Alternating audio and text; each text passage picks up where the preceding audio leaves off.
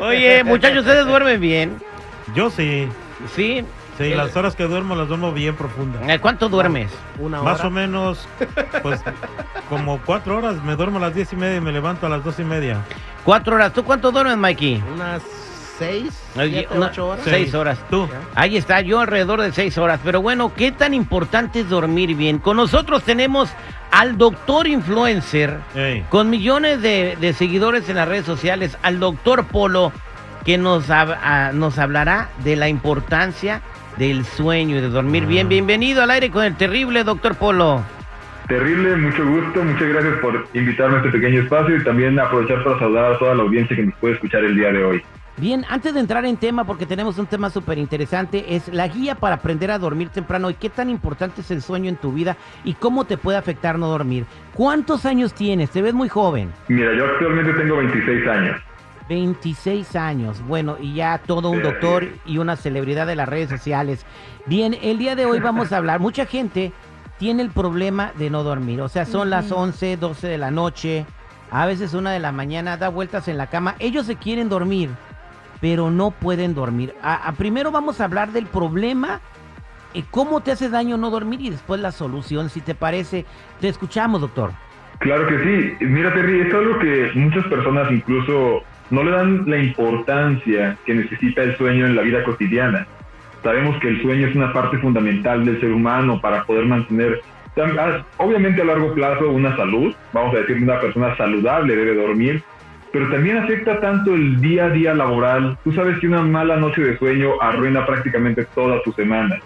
Entonces es un proceso que, bueno, primero afecta la calidad de vida social, estudiantil, laboral de la persona y al pasar de los años lamentablemente nos podemos llegar a encontrar con algunas complicaciones que, bueno, son referentes al hecho de que no se ha dormido bien en los últimos días, meses, años. Exactamente. ¿Cuáles son las complicaciones de, de- la deprivación de sueño? Mira, eh, es algo muy curioso porque no sé si alguna vez los- las personas que nos están escuchando lo hayan escuchado en su momento, pero cuando uno duerme es el momento donde el cuerpo literalmente se toma un respiro. Todo el día lo traen como maquinita de arriba para abajo y que el tráfico y que el estrés y que la familia y que cualquier cosa. Y al momento de dormir es el momento en donde tu cuerpo toma ese pequeño descanso, esa pequeña pausa. Uno de los órganos que se ven más afectados por esta privación del sueño es el corazón. Esto lo dice la Asociación Americana del Corazón, en donde sí se ha demostrado que aquellas personas que duermen menos de 6 horas, 5 o 6 horas en promedio, tienen un mayor riesgo cardiovascular. Cuando uno dice esta, esta palabra, se refiere a que tienen un mayor riesgo de presentar problemas más adelante, como lo es la hipertensión, y en una, una etapa más avanzada, pues incluso podemos llegar a un infarto. De aquí viene la relevancia de que tú sí le des un descanso a tu corazón en las horas que debe ser. Exactamente. Bueno, hay muchas personas que quieren irse a dormir temprano, pero no pueden conciliar el sueño. ¿Cuál es la, cu- cuál es, eh, qué, qué, qué soluciones nos puede dar para las personas que no pueden dormir? ¿Qué, qué, qué tip nos puedes dar para podernos dormir de volada? Mira, a mí me encanta decir que si existiera una pastillita mágica, milagrosa, que nos diera el sueño reparador y perfecto, ya la tendríamos. Eso es una, es una realidad. Pero antes de siquiera pensar en tomar pastillas, que es algo que muchas personas malamente hacen, en automático decir una pastilla arregla mi problema, hay una cosa muy bonita que se llama higiene del sueño. No sé si tú, Terry, lo has escuchado alguna vez. No, higiene del sueño no. Jamás. Higiene del sueño. Vamos a aprender qué es la higiene del sueño. Adelante, doctor Polo. Es- exactamente, mira, la higiene del sueño se cataloga como una serie de pequeños pasos que la persona tiene que, ahora sí que empezar a tomar como un pequeño hábito antes de ir a la cama. Y esto es muy importante porque mira, la cama, mi Terry, tiene dos funciones en esta vida. La primera es el descanso, para eso es la, la función de la cama. Y lo segundo Y la segunda es matar la rata. la segunda es matar a la rata. Actividades con la pareja. Para no no, no. Pero tienes razón, yo no lo dije, lo dijo el, el terrible.